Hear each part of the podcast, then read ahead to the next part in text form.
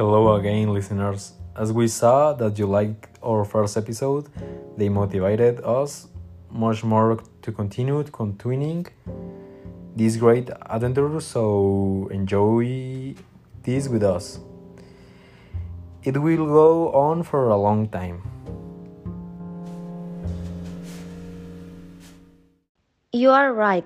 Well, in this episode, we will see the origin and history of the puppets. We will talk about how the puppets start. I know. It's surprising how well the last episode did. Now, let's talk about one of the oldest puppets known to be used for entertainment the marionette. As you well know, it is a figure made of various materials like wood, pasta, cloth, metal, plastic, among others. That is manipulated thanks to the set of moving threads or ropes. It is considered by professionals, scholars, and artisans of the field the most difficult puppet to manipulate, this being a doll entirely moved by threads. This technique is one of the oldest, appearing at the beginning of the 18th century. And the word puppet is of French origin. That gives news that marionette was called a Glirman puppeter, who using different voices, usually high pitched, gave voice to the dolls in religious repre- representations, where the Virgin Mary appeared. Apparently, it could have its origin in the TT that the actors made with the peculiar tone of voice that the use of the reed or some other kind of whistle gives during the presentations. It is how he explained in the 1611. As we have seen, puppets have been in the art world for centuries, although it is obviously not common to see them as much now because of advancements in technology, and because children don't want a puppet for Christmas anymore. It is so true. In part, it's sad that children spend more time on the call phone and, and others than living together or playing with physical toys or even outdoors. Interesting puppet history, huh? Well, puppetry has played a crucial role in the social and psychological development of population in many locations.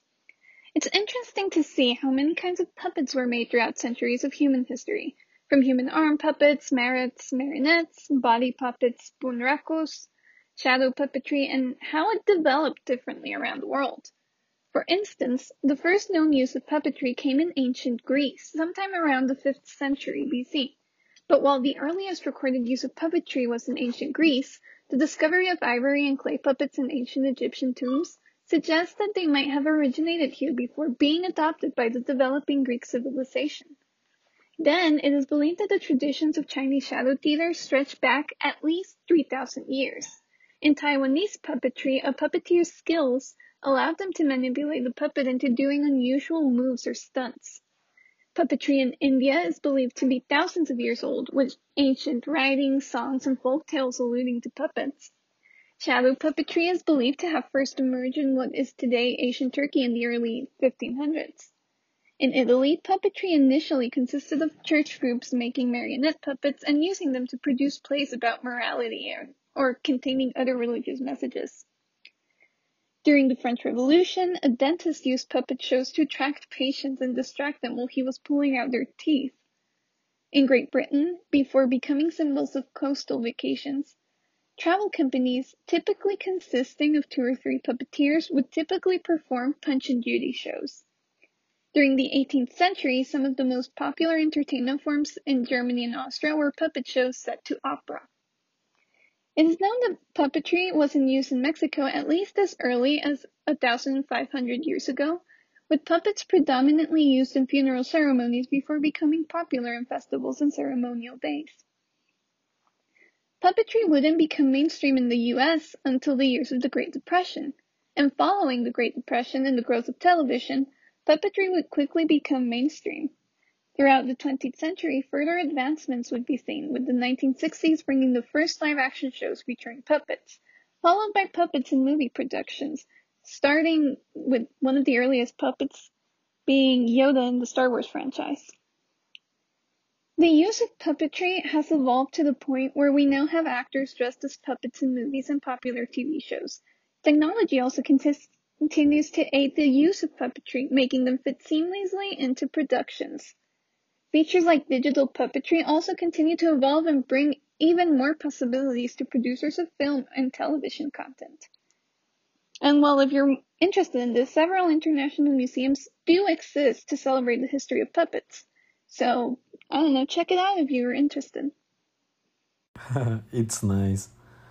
Well, in my case, as a child, I really like to play soccer um, with my dog and other pets that we had clearly.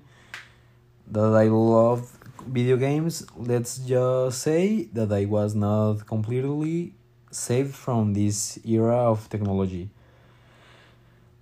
That in itself I am more than great, grateful, but now, but not even how to deny that coexistence has disgraced, disgraced in part thanks to this. Also, as a child, I love to spend my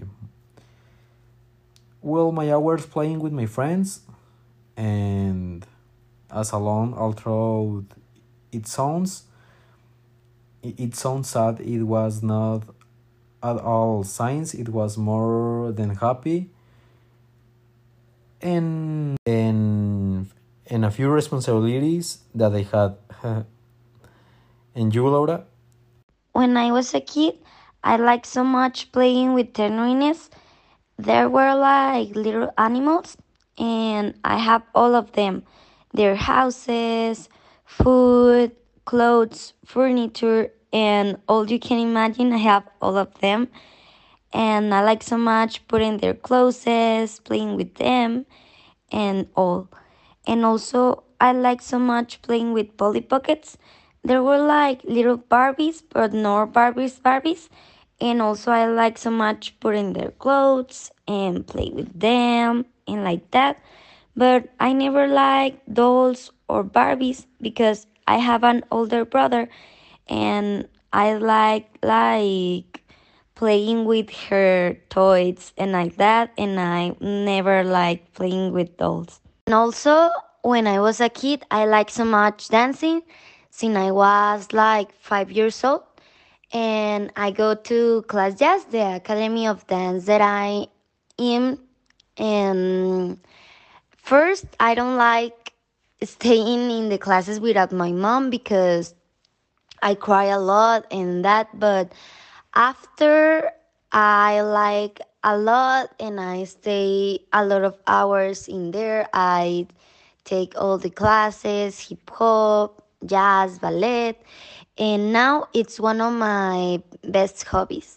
Another thing that I also like when I was a kid, it's that I like so much playing video games with my family. I like playing Super Mario Bros. and Mario Kart in a console named Wii. And I play Super Mario Bros. with my father and my brother and I like so much that game, but always my father and my brother get angry with me because I was very bad at that game and I always get dead. And now I'm very expert and I also like it. And I play Super, no, I play Mario Kart with my mother, father, and brother. My mother likes so much that game, and in free time we play it.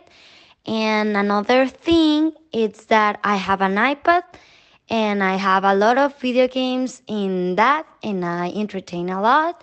And also I like so much when I was a kid going out with my dogs.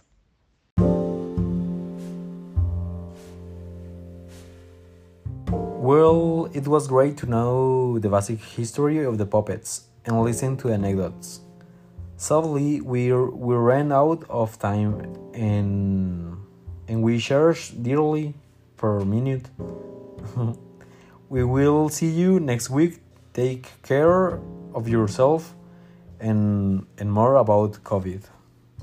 See you later.